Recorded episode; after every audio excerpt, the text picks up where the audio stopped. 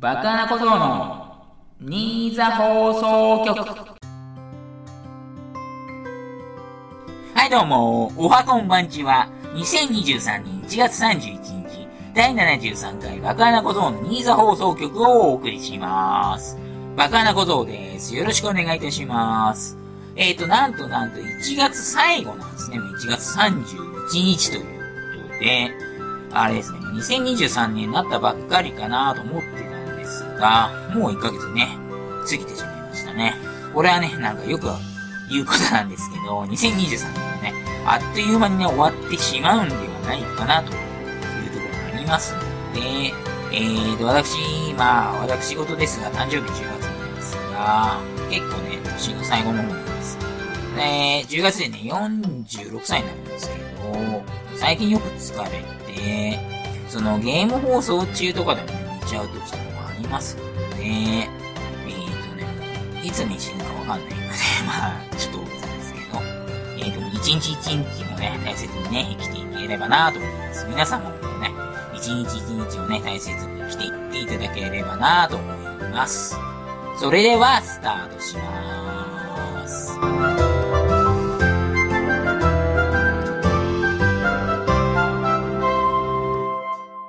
はい、フリートークのコーナー。えー今週は、えー、特にね、話題なかったので、普通歌の方をね、紹介させていただきたいと思います。えーポッドキャストネーム、JNP35D 型さんですね。メールありがとうございます。いや、JNP35D 型だ。先日は私の企画遂行ありがとうということでしたね。あの、ダンスと乃木坂をね、コラボさせたやつですね。D リーグと、えー、乃木坂をコラボさせたやつでしたね。こちらこそ企画ありがとうございました。では内容の方に。バクさんの乃木坂愛に溢れるメンバー選出素晴らしかった。バクさんに企画を渡して本当に良かった。ただ、バクさんのメンバー選出を、えー、ハッシュタグ、乃木坂サイバーとかつけて SNS で発信して、ニザ放送局の乃木坂熱、D リーグ熱を外に広めてくれるともっといい企画になったかなと思う。しかし、1、ニーザ放送局のリスナーである。2、乃木坂に知見がある。3、D リーグに知見があるの3つを満たす人が果たして爆散以外にいるかと言われると疑問が残るので、過去私自身は乃木坂に知見がないので、メンバー選出ができない。致し方ないのかなと。とにかく爆散ありがとうということでしたね。えーネタ側のコメントもありますね。A 型の企画についてだが、えースーパーボールは現地時間12日開催のようだ。A 型の不出来をここで詫びさせてもらう誠に申し訳ございません。ということで。いえいえ、そんなことないですよ。だから、スーパーボールの、だから、日本時間で言うと、13日になりますよね。2月13日月曜日になると思うので、その前の週、来週ですね。来週はその、あれですか。アメフトのスーパーボールのハーフタイムショーにね、乃木坂入れたらどんな感じになるっていうね、企画があったと思うんで、それもね、考えたいと思ってますので、大丈夫ですよ。ありがとうございました。ということでね、この件についてね、話させていただきますと、そうなんですよね。さすがにちょっと、なんだろう、道が狭いというか、まあちょっとニッチすぎましたよね。まずね、ニザ放送局をね、聞いてくださってる方で、まあずっと聞いてくださってる方はもうね、少ないと思いますし、まあありがたいことなんですけどね。聞いてくださってる方は。で、乃木坂についてと、まあスポーツ関連でね、私のとこ来た方多いと思うんで、乃木坂っていうのもちょっと少ないと思いますし、そしてダンス D リーグっていうのもね、3年目でね、多少は盛り上がり出てきてるんですが、えっ、と、私の他の枠の常連さんとかでも、まあ知らない方とかもいらっしゃったみたいなんで、これはなかなか厳しいということで、この3つがね、合わさってしまうと、まあマイナスっていう言い方良くないかもしれないですが、マイナスかけるマイナスかけるマイナスで、やっぱりマイナスですね、これは。マイナスかけるマイナスでたまにね、プラスになるときあるんですけど、これは完全にもうあれですね、マイナスの3乗なんで、マイナスなのかなというところで、まあ、あまり知られてなかったということなんですが、まあ自分もやってて楽しかったですし、もしかしたらね、もしかしたらね、えーと、筒ややめをね、検索してくれる方とかもね、いたかもしれないんで、アイムーンっていうね、えー女子だけの D リーグのダンスチームもあるんですけど、それもね、検索してくださる方とかもね、いたかもしれませんので、まあ、意味はないっていうことはなかったと思いますね。企画の方ありがとうございました。えー続きましてですね、えーこちら普通オタではないんですが、まだね、そう、一回も実施してないコーナーで、あの人は誰だったんだろうってコーナー実はあるんですよ。そんなのあったっけって思う方いらっしゃると思うんですけど。実はあるんですよ。あの人は誰だったんだろうっていうコーナー。例えばまあ、子供の頃とかに、なんか、仲良かったおじさんみたいな人いますよね。なんか、地域とかによっては。今思うと、怖いっすよね、ほんと。関係ないおじさんとか多分入ってきてな、子供好きのおじさんとか仲良くしてる人とか絶対いた、いましたよね、私たちの世代とかになると。その人のあだ名が例えば、ビギンおじさんとかでいいですかね、ビギンおじさんとか言って。ビジ、ビギンがとばっちりですけどね、ビギンおじさんとか絶対いましたよね。だからそういう人とかね、書いてほしいっていうコーナーだったんですけど、あんまりね、ちょっと集まらなかったっていうのもありますので、えー、っとね、実施してないんですよね。あとタイトルコールあるんですけど、コーナー別の、それもちょっと作るの、億劫になっちゃって、全くやってなかったんですけど、まあ、今回ね、えっ、と、送ってきたものが、送られてきたものがありますのでね、ちょっと紹介させていただきたいと思います。ポッドキャストネームトトさんですね。メールありがとうございます。えー、投稿が少ないコーナーを掘り起こしてみたいだそうですね。あの人は誰だったんだろうという、先ほど説明させていただいたコーナーですね。小学校時代のある日、学校の校門前に通信教材の販売員のおじさんが立っていました。おじさんはたくさんのファミコンソフトを見せながら、通信教材に入会してくれたら、どれでも好きなファミコンソフト1本あげるよと。ただしドラクエ3は人気だからダメとのこと。当時でも怪しさが漂っていて、子供ながらに警戒しましたが、今思えばソフトを餌に子供相手に声かけの勧誘って色々アウトですね。入会した人いたのかなということでしたね。え、ネタ後のコメント。ちなみに真剣ゼミとか有名なやつではなくマイナーな教材だったと思います。まさかバクさんはそんな勧誘に引っかかってませんよね、ということでしたね。まあ、そうですね。私は結構、人を信用しなくて、感じでね、やらせていただいていると思いますので、まあもう通信教材というか、その、なんて言うんでしょうかね。まずね、私も疑っちゃいますね。うん。それはね、私が、その人見知りキャラっていうわけじゃないですけど、まあ人と話すのね、苦手っていうところもありますけど、まずもう話しかけられるだけで、ぎょっとしちゃいますね、私。知らない人に話しかけられただけで。え？何？ってなっちゃうタイプなんで、まあ子供の頃からもちろんそうでしたので、まあ、あとね、勝手に怪しいって決めつけちゃうっていうところもありますんで、まあ、引っかかったことはないんですが、ああ、そうなんですか。まあ、ファミコンソフトあげるっていう、な、なんなんですかね、まあ、これは。確かに怪しいですね、これは。例えば今だと、その、セガとかやってるか知らないですけど、セガさんとかが例えば教育、教育部門とかやってるのであれば、その、実写ソフトをね、プレゼントするとかね、リアルにありそうですけどね。どうなんですかね。確かに怪しい。そしてドラクエ3を集められないっていうところがまた怪しい。それぐらいの規模っていうところが非常に怪しいっていうところですか。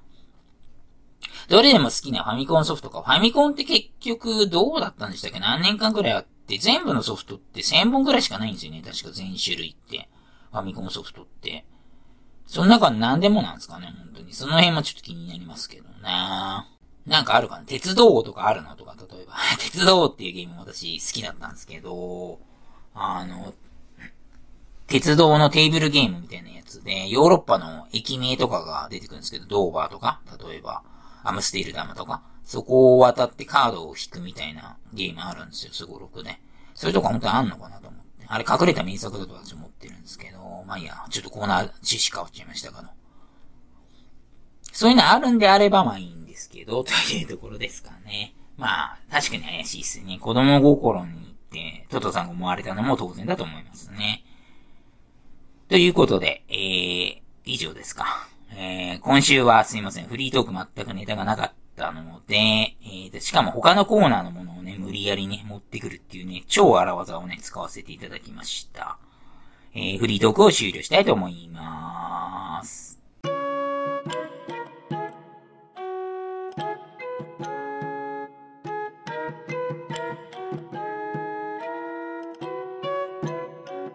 今週のバカだけニュースえー、今週の爆穴家ニュースのコーナーです。えー、このコーナーは私爆穴小僧45歳、父72歳、母70歳、祖母96歳で構成されている、えー、爆穴家の、えー、どうでもいいようなニュースをお送りするようなコーナーとなっております。あと今日ね、特別ゲストということで、弟35歳なのかな ?10 歳離れてるんで、35歳も登場しますね。え、弟はちなみに結婚していて、自分の家を持ってますね。埼玉県のどこかに、えー、自分の家を持ってますので、えー、たまに帰ってくるっていうのがね、爆破なきニュースに出ることもありますということを付け加えさせていただきます。それでは行きましょう。ヘッドライン。おとん、弁当のカツが硬くてちょっと不満。弟、スタッドレスタイヤを取りに来るもなぜか違うタイヤを持っていく。弟、次の日にスタッドレスタイヤを再び取りに来る。爆穴小僧、屋根裏からスタッドレスタイヤを運ぶだけで息が上がる。おかんゴールデンウィークのカトゥーンのライブの6公演に行くと宣言。以上ですかね。それでは一つずつ細かく見ていきましょう。最初のトピックスですね。おとん、弁当のカツが硬くてちょっと不満ということですね。えー、っと、結構、その、母親が忙しいとか、そういう時はね、弁当を買ってきてくれるんですけど、私が買いに行くことはね、ほんとたまになんですけど、えー、で、カツ弁当で多分私と父親は同じの食べてたと思うんですけど、なんかちょっと硬くて不満だったみたいですね。なんかこれ硬いなとか言ってましたね。まあそういう時に、俺あんま硬くなくないとかね、私は言わないようにしてますね。帰ってその波風立つかなと思ってしまっていて、何も言わずに食べますね。まあそれはそれであれなのかもしれないですね。父親から見たら。何こいつ俺が硬いって言ってんのに、速攻で食べ終わってんのみたいな思ってるかもしんないですね。もしかしたら。まあいいや、それはいいでしょう。えー、次のトピックスですね。弟スタッドレスタイヤを取りに来るも、なぜか違うタイヤを持っていく。あ、ここ3個連続ですね。すいません。弟次の日にスタッドレスタイヤを再び取りに来る。えー、バカな小僧屋根裏からスタッドレスタイヤを運ぶだけで息が上がるということで、これ3個セットですね。えーと、その、持ち家あるんですけど、弟な、やっぱりね、実家にね、いらないものっていうわけじゃないですけど、置いときたいっていうところあるみたいで、えー、その雪が結構降りそうっていう話あったんで、大寒波で、えー、スタッドレスタイヤをね、取りに来たんですが、なぜかね、違うタイヤを持っていくっていう、ちゃんと確認してから行けようと思いつつもね。まあ、多分設置するのはその、あれじゃないですかね、その、代理店というか、自分の車のメーカーさんの代理店か、まあ、近くの駐車場とかでやるのか知んないですけど、いや、ここでつけていけばよかったのにね。まあ、ジャッキとかないですけど、もちろん。まあ、いいや。確認せずに行っちゃったみたいですねで、次の一人に来るということで、あのー、小さい屋根裏みたいなのあるんですよ、爆破投げって。まあ、中2階って言った方がいいんですか ?3 階とは言え、呼べない屋根裏があるんですけど、そこに置いてあるのね、私がね、運んで、4つ分ですね。だから4往復ぐらいしたのかな。ちょっとね、息上がっちゃいましたね、私。はははっていうとこですけどね。まあ、さすがにあれでしょ。私、非力ですけど、あタイヤ、いっぺんに4つ無理っしょ。1回1回でいいっすよね、1個1個でダメ？いいっすよね、さすがに。それでまあ、その、屋根裏から2階に下ろして、2階からさらに1階の限界前に置いときましたよ。弟くんのために置いときましたけど、まあ、そんな感じで。それでもね、息上がっちゃいましたね。それであれなんですよ、その、何時でもいいからやってねって言われてたんですよ、母親に。でもそれがなんかね、いつもね、タイミング悪いんですよ、別に。母親が悪いっていうわけじゃなくて、ほんとタイミング悪くて、自分の放送開始予定の10分前ぐらいに言われたんですよ。だから、急いでやってたっていうのもありますけどね、私が。その放送に間に合うように、えー、急いでやったというのもありますが、完全に意見上がってましたね、あれは。えー、結構大変でした。っていうことで。で、最後のトピックスですね。おかん、ゴールデンウィークのカトゥーンのライブの6公演に行くと宣言ということでしたね。えーと、うちのおかんは70歳ながら、えー、カトゥーンっていうね、ジャニーズさんのグループで、今3人になっちゃいましたけど、亀梨くんファンみたいで、結構毎年のようにライブ行ってるんですが、で、去年ね、その名古屋とかに行った時にお土産大量に買ってきたんですよ。だからもう最後になるかもしれないとか言ってたんですけど、そんなことなくね、今年のゴールデンウィーク前半でしたっけの、横浜アリーナの公演、えー、6公演、4日間で6公演あるらしいんですよ。昼と夜。全部行くって、あ、違う、5公演って言ってた。1日は夜だけって言ってましたけど、行くって言ってましたね。ただこの横ありっていうことで、関東しかもう行かないっていうことらしいですね。えー、っと、名古屋とか大阪のはもう行かないって言ってましたから。どうなんだろうこれっていうところですけどね。いや、当たるのがすごいよね。その、ファンクラブが入ってるんでしょうけど。あの、同じ横ありで思い出しましたけど、私、乃木坂のでまあ、応募してないですけど、あれって当たんないものらしいじゃないですか。当たるのがすごいよね、なんか。もう本当に常連なんでしょうね。だから、ファンクラブでも常連の人とみ、あれ認められて、多分結構チケットとか当たるようになってるんですかな。ということで、このコーナーは、えー、バカなけの本当にどうでもね、いいようなニュースをね、お送りしますので、えー、毎週やるとは限りませんと言いつつ、なんか最近毎週やってますね。まあ、もしね、聞いていただければということでね、えー、よろしくお願いいたします。新座市の秘密。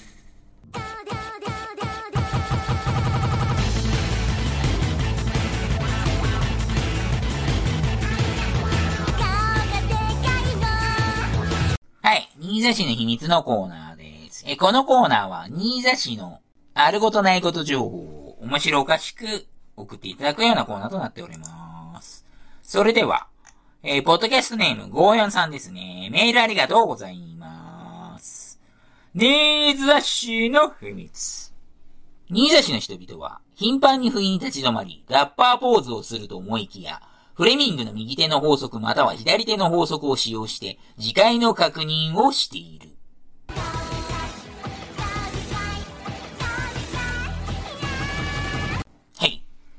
確かにラッパーポーズと似てますね。ラッパーの方が、ヨーヨーってやるようなポーズとフレミングの法則ちょっと似てますね。確かに。で、私フレミングの左手の法則とか結構好きでしたけどね。ただ何が何かもう忘れちゃいました。何が何かちょっと忘れちゃいましたけど、まあ、電流とかなんでしょ多分。いいっすね、これ。ありがとうございました。で、続きまして。えー、じゃ次ね、コーナー別なんですけど、ちょっと似てるんで、こちらの方で紹介させていただきます。ポッドキャストネーム54ですね。メールありがとうございます。ネタ前の挨拶文。新口前のオールナイトニッポンプレミアムに行って、埼玉の怖い都市伝説という埼玉県に関してあることないことを送るコーナーということですね。えー、ネタの方ですね。埼玉の人々は雑草でもパクチーと言い張って食べてしまう。ということですか。あ、これって、なんか採用されてるっぽくないですか？なんか私聞いたことあるような気がするんですけど。まあでも似たようなものあるから、あれですけど。なんか採用されてるっぽくないですかこれ。わかんないですけど。えー、新内舞さんって元乃木坂なんですけど、乃木坂時代にね、オールナイトニッポンや、担当されてまして、まあ実はなんですよ、これ。実はこのコーナーからパクりました、私。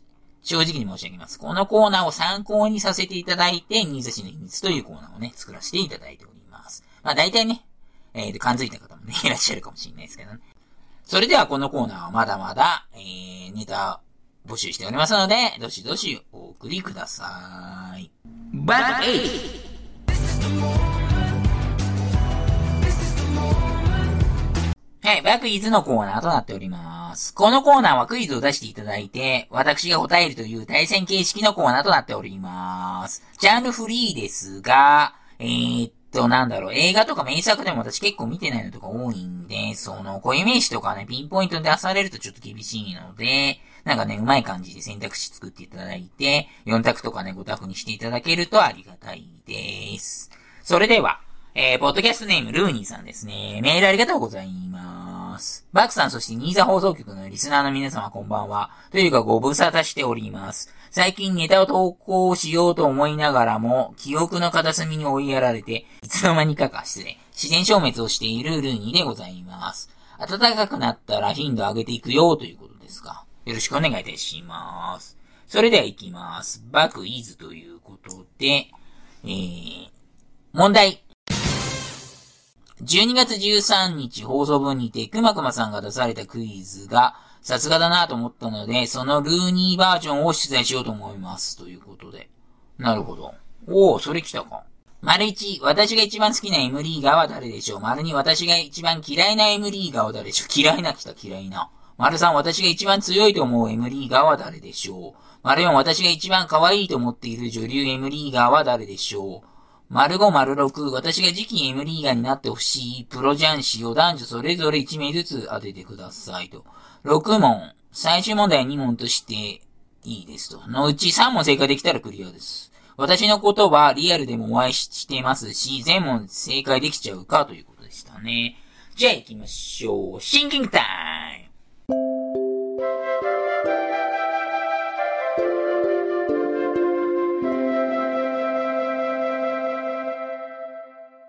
ということで、なるほど、この形式出してきましたね。パーソナルクイズ形式いいっすね、結構。で、まあ、エムリーガーっていうね、えっ、ー、と、公的なものということで。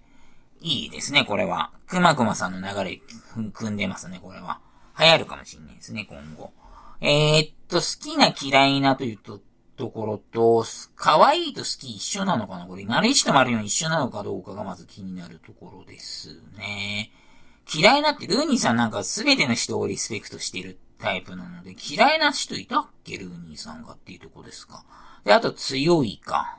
丸一一番好きな M リーガーということで、あれ、東条さん好きって前言ってましたよね。ただ、丸4と丸1一緒なのかなこれはでも6問中3問なんで、これ取り行きましょう。丸1、一番好きな M リーガー、これも東条リオにしときましょう。東条リオ。え、丸に嫌いなちょっと思いつかなかったんですけど、前まで多分、ルーニーさんって悪口とか言わないタイプなんで、これね、多分ね、新しい人なんですよ。多分、新しい人。新しく入った人なんですよ。だ最近まで言ってなかったはずなんで、嫌いとか悪口とかマイナスなこと言ってなかったんで、誰だろう ?3 人のうち誰だろう渋川なのかなもしかしてこれ。いや、なんか中林っぽくない？中林で。丸に中林。嫌いなエムリーが。丸3、強いと思う。強いか。実はまあ、大井さんとかか、まあ、大井か堀かっていうところになりますよね。太郎かうんちゃらとかなりそうですけど。小馬号じゃないの？これ、小馬号。小林号。なんとなく理由として想像できるのが、その泣いてあそこまでできるのはっていう感じのことをおっしゃられそうじゃないですか。で、丸4が一番可愛い。この登場利用ということで、1と4一緒になっちゃうんですけど、これどっちかは当たるっていうことでね、6問中3問で OK っていうことでね、これはね、ちょっとね、テクニック使いましたね、私は技というか。どっちか当たれば1個取れるっていう戦法ですか。で、丸5丸6ということで、次期 M リーガーになってほしい男女。男どっちでしたっけ？結構大悟さんとかよくおっしゃってるような気するんですよね。最高位な大悟ってよく言ってる気するんですけど、そこまで若手推しでもなかった気もするんで、いやでも結構あれなんですよね、その最強位とかに出ている、何でしたっけ、あの、連名な岡崎くんとか、あれですね、あの年齢であそこまでのランクすごいって言ってた気するんですけど、いやでも M リーガーっていうところじゃないですね。ここはまあ、5番、えーと、あれですかね。ヨナニ大、大悟さんにしときます大悟に。で、女流か。女流も誰言ってましたっけこれはね、多分ね、最強戦出てる人なんですよ。私が知らない、全く知らない人ノータッチの人とか言うわけないんで、わかるわけないんで。中内さんでしたっけ？女子の。ちょっと、歌手の愛に顔似てる人。中内さんって言うんだっけ？あの人の名前。忘れちゃった。か、まあ、相内はないような気するんですよね。うーん、教会の相内じゃなく、あれ一ノ瀬なんじゃない？じゃあ。一ノ瀬でいいんじゃない？最近活躍してますもんね。最強戦、最強戦で。一ノ瀬さん行きます？じゃあ。ということで、ファイナルアンサーですね。丸1、私が好きな M リーガーは誰でしょう？東条リオ。丸2、私が嫌いな M リーガーは誰でしょう？中林圭。丸3、私が一番強いと思う M リーガーは誰でしょう？小林剛。丸4、私が一番可愛いと思っている M リーガーは誰でしょう？こっちも東条リオ。そして丸5、丸6、私が次期 M リーガーになってほしい男子を男女それぞれ1名ずつ当ててください。えー、っと、男子の方が大悟ですね。大悟。最高位の大悟。そして、えー、女子の方が一ノ瀬さん。えー、っと、連名ですよね、一ノ瀬って。では、答え見ますか。えー、M リーガーにとらわれず、サッカー選手や競輪選手バージョンでもできそうな、実に応用力の高い問題だと思いましたですか？以下答えになります。丸一、私が一番好きな M リーガ誰でしょう？あ、滝沢さんか、そっか。えー、昔から大好きですね。竹沢さんの麻雀が大好きですし、人柄も好き、そして競輪もやりますから最高です。以前お会いさせていただいた時に、滝沢さんから気さくに話しかけてくれて、その時の俺の目はハートになっていたことでしょう。お返しにビールをおごらせていただきましたということですか。はい。不正解でしたね、私。そっか、そのパターンあった。忘れてた。そして、丸2が、一番嫌いな MD が、内川さん。え？マジか。孝太郎だった。やばい、もう2問間違っちゃった。もう、あと1問しか間違えるな。えー、竹澤さんと今現在で一番相性の悪い選手が内川選手という理由だけですと。人柄好きですよ。でも同卓はしないでくださいね。っていうか、その路線か。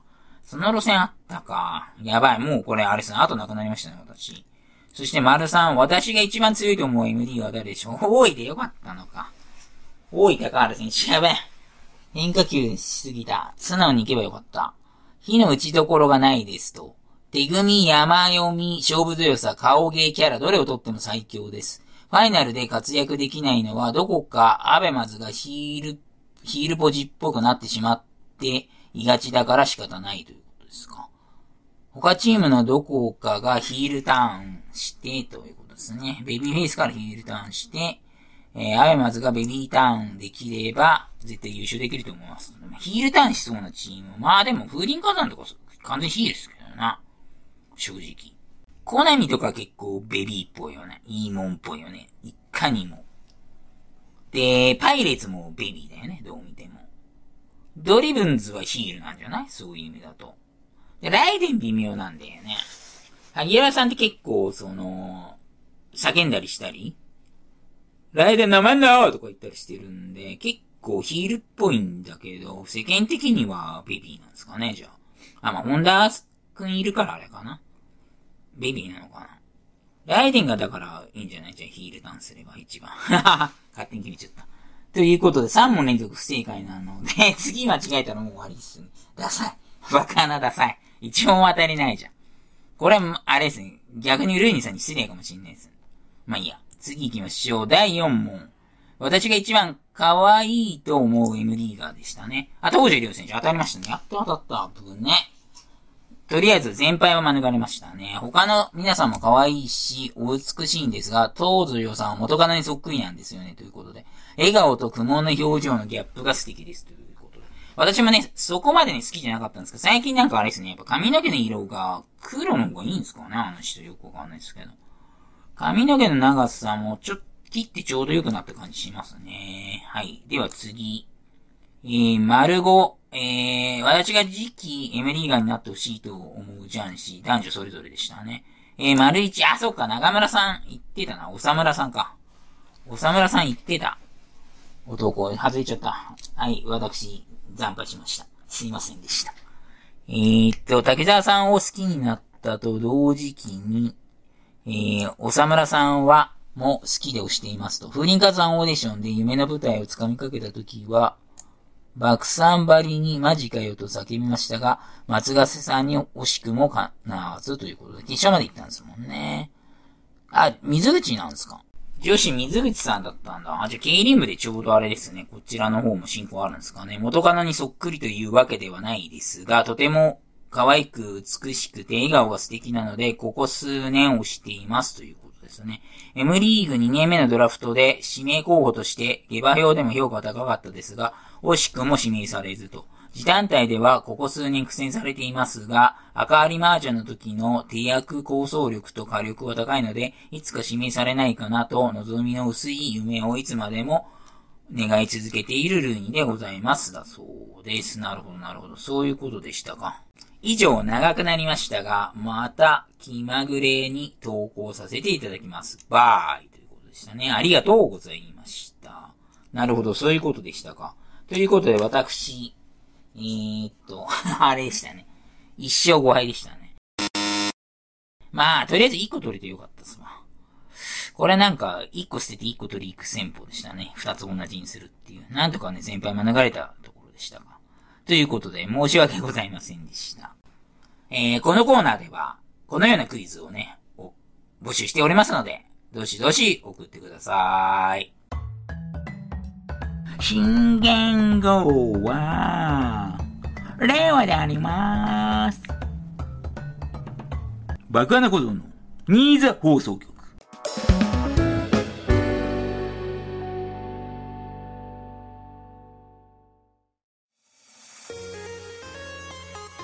はい、エンディングです。えー、スポーツ情報ですね。えー、テニス全豪オープン終わりましたね。上位シード勢が結構早期で敗退していたんで、波乱大会になると思いきや、結局優勝したのはビッグ3の一人のジョコビッチでした。まあ今ビッグ2かもフェデラー引退しちゃったんで、ビッグ3とは言うのかもしれないですけど、まあ、ジョコビッチ選手でしたね。